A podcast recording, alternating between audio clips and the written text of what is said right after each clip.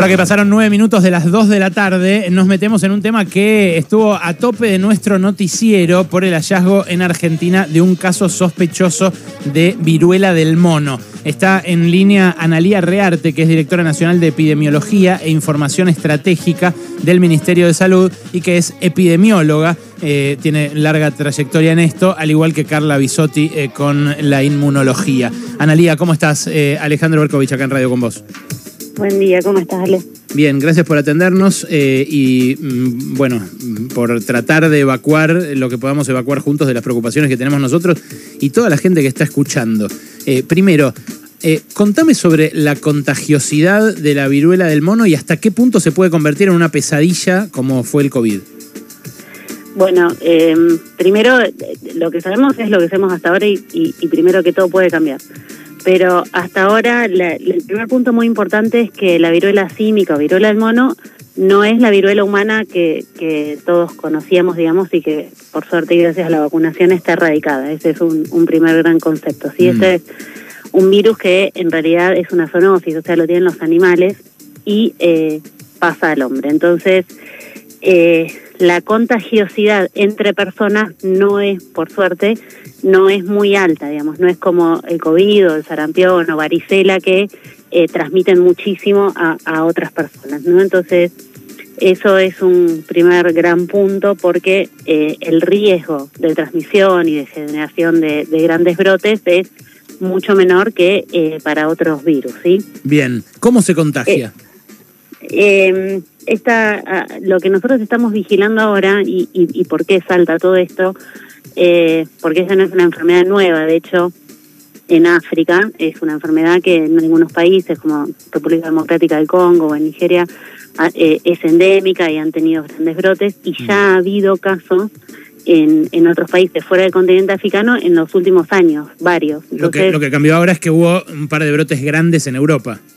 Claro, que no solo eso, sino que los casos de las personas contagiadas no se está encontrando el antecedente claro con África, digamos. Esa es como la primera mm. gran diferencia. Pero el contagio es eh, por contacto y por cercanía, ¿sí? O sea, puede ser aérea, ¿sí? O sea, eh, a través de las gotitas respiratorias, pero con un, contacto muy estrecho, muy cercano, o por contacto estrecho con el, lo que te da eh, esta viruela, eh, como, como la otra viruela, son como unas vesículas, ¿no?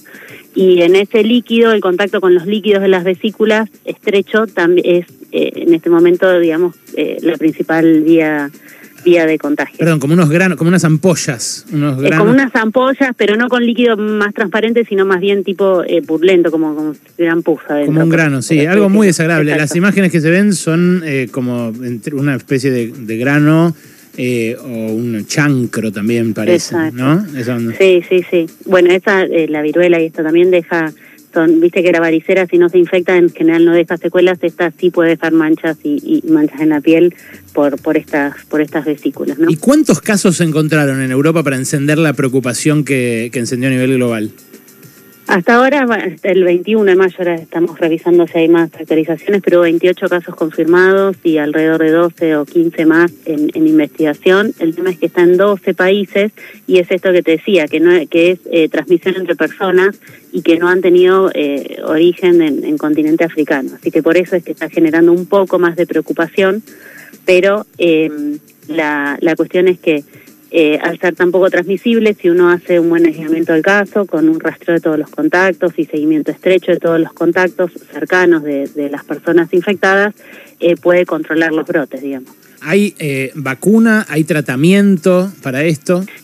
Eso estamos ahora todo. Hay, a ver, la, aparentemente la vacuna que, que los que nacimos antes del 78, que la tenemos puesta, eh, protegería, sí que es la, contra la viruela humana, pero sí hay algunas otras vacunas, todo eso eh, se está investigando ahora eh, en, el ministerio, tanto los antivirales como, como las potenciales nuevas vacunas contra este contra este virus. buenas tardes, doctora. en ese punto, ¿están viendo en lo que, digamos, cómo están actuando otras autoridades sanitarias en el resto del mundo? Digamos, este, ¿se está siguiendo que, cuáles son las medidas que se van tomando? Sí, totalmente. Nosotros, bueno, a partir del caso ayer, por supuesto, estamos en contacto directo con la Organización Panamericana de la Salud. La ministra ahora está en Ginebra, incluso se iba a juntar con el ministro del Reino Unido. eh, y la, la, verdad es que con todo lo que nos pasó con la pandemia, con la hepatitis, ya estamos como muy acostumbrados y el, el, el contacto y, la, comunicación para afuera y para adentro. Ayer cuando sucedió esto, tanto con la provincia como con ciudad, estuvimos toda la tarde evaluando cómo hacer el rastreo y, de contactos y, y, y, con los que estaban atendiendo al paciente. Así que eh, sí, totalmente. Y lo que sucede que es que eh, es eh, se está investigando eh, a ver si hay alguna transmisibilidad distinta o, o no respecto a, a, esta viruela, así que eh, continuamente pueden surgir eh, cosas nuevas y recomendaciones nuevas, ¿no? Mm. Ahí en España eh, hubo unas declaraciones de, de, las autoridades de Madrid, concretamente el consejero regional de Sanidad, que se llama Enrique Ruiz Escudero, eh, que dijo que se estaba investigando el lazo entre este brote, más de eh, bueno, 30 casos confirmados en, en España, eh, con un acto del Día del Orgullo en Islas, en Islas Canarias, al que asistieron 80.000 personas, y también con un sauna en Madrid. Yo cuando vi esta noticia, lo primero que me trajo es las, las eh, versiones erróneas que había al principio del SIDA respecto de su transmisión sexual entre homosexuales. ¿Qué, qué onda eso? Tal cual, gracias por, por sacarlo. Nosotros, bueno, ahora también estamos hablando con, con las direcciones nuestras de salud sexual y demás, digamos, o sea, la transmisión es por el contacto cercano entre personas y entre vesículas, digamos, no es que por ser realmente una persona que tiene sexo con hombres o una persona homosexual tenés más riesgo de, de, transmitir, ¿no? Entonces, ese es un mensaje muy, muy importante, digamos, la, la transmisión es por la por la cercanía, no está demostrado que sea, por ejemplo, por fluidos, ¿no? Eh, o sea, que la relación sexual en sí eh, genere, genere el contagio. Así que eh, la, las vías es la, el contacto en cercanía entre, entre personas, digamos, independientemente Entiendo. de tu orientación sexual. Leí también que se ensañaba especialmente con los niños y niñas esta enfermedad, ¿es así? Eh, puede ser un poco más grave. Eh, eh, por suerte, eh, a ver, la, la, variante que se está detectando en estos brotes, todavía nosotros recién está en el Mabrano y analizándose, así que no tenemos qué subvariante es. Eh, se llama de, de es eh, relacionado con África Occidental y es una variante que tiene una letalidad baja, ¿sí? Este, ah, ¿sí? Así que, sí. sí ¿Qué sí, quiere decir baja? Baja es alrededor del 1% detectado en África esa letalidad y otras variantes que por ahí tienen un poquitito más. Este, igualmente, lo ah, que te digo es esto, digamos. Sensiblemente estamos, más baja que el COVID, digamos.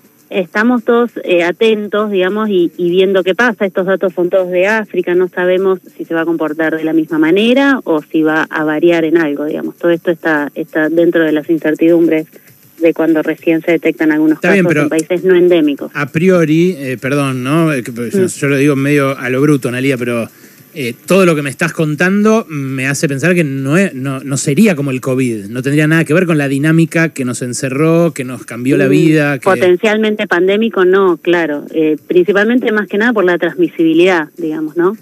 Este, las vías de transmisión. Claro, porque el COVID, el COVID lo que tuvo Exacto. es que, si bien se le dio en formas poco graves a un montón de gente, es, es, contagiosísimo, eso es lo que nos... Exacto. ¿no? Y con estas nuevas variantes de Omicron BA2, la contagiosidad es extremadamente alta, con lo cual es muy distinto. Por eso, cuando vos tenés un, un virus como que tenemos ahora, que es BA2, de COVID, extremadamente contagioso, todos los que sean acciones de aislamiento y, y rastreo de contactos pierden totalmente el impacto, digamos, porque es imposible pararlo, básicamente. Entonces, claro. muy distinto de este virus que es mucho menos contagioso, entonces uno pudiendo aislar el caso y los contactos, puede tener un impacto muchísimo mayor y mejores resultados para evitar la, una posible propagación. Analía, ¿hay vacunas de estas contra la viruela que se daban hasta el 78? ¿Hay en stock en Argentina? Hay, no, tengo lo que yo tengo entendido, ahora tenemos reunión con, con el área de vacunas por esto y, y no tengo la, los últimos detalles, pero hay, hay poca cantidad, digamos, y esa es contra la viruela humana distinta de la viruela símica, así que...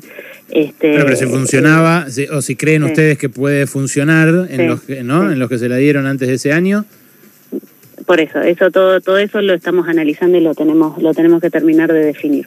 Bien, eh, finalmente, mencionaste al pasar al, a la hepatitis eh, aguda grave, esta que, uh -huh. que, estalló el mes pasado.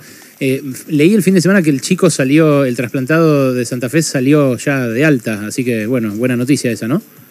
Sí, buenas noticias y un poco seguimos monitoreando porque lo que pasaba es que nosotros todos los años tenemos chicos que se trasplantan y en los cuales no se sabe la etiología, entonces Eh, lo que estamos monitoreando muy de cerca, principalmente con, con el INCUCAI, que es el que tiene los mejores datos, es si esta cantidad de casos con, de niños con falla hepática está fuera de lo normal o dentro de lo que nosotros tenemos todos los años. Por ahora estamos dentro de lo normal, digamos, ¿no? Bien. De O lo esperado. y tampoco es que están teniendo, a partir de que se descubrió esa hepatitis sin causa aparente, tampoco es que tuvieron un brote zarpado en ningún lugar del país. No, estamos monitoreando, tenemos algunas notificaciones, pero siempre están en estudio, algunos van descartando porque se encuentra otra causa y la mayoría no tiene falla hepática grave, digamos, ¿no? Así que por ahora, este, y de vuelta, por ahora, y por eso es que se está monitoreando, eh, no está eh, muy por encima de lo esperado. Bien, eh, bueno, la verdad que esto eh, lleva algo de tranquilidad en un contexto en el cual la salud se convirtió en una preocupación de primer orden, así que gracias. Sí, no, muchas gracias a ustedes. Un abrazo. Hasta luego. Analía Rearte, directora nacional de Epidemiología e Información Estratégica, hablando acá sobre todo sobre la viruela del mono, en Pasaron Cosas.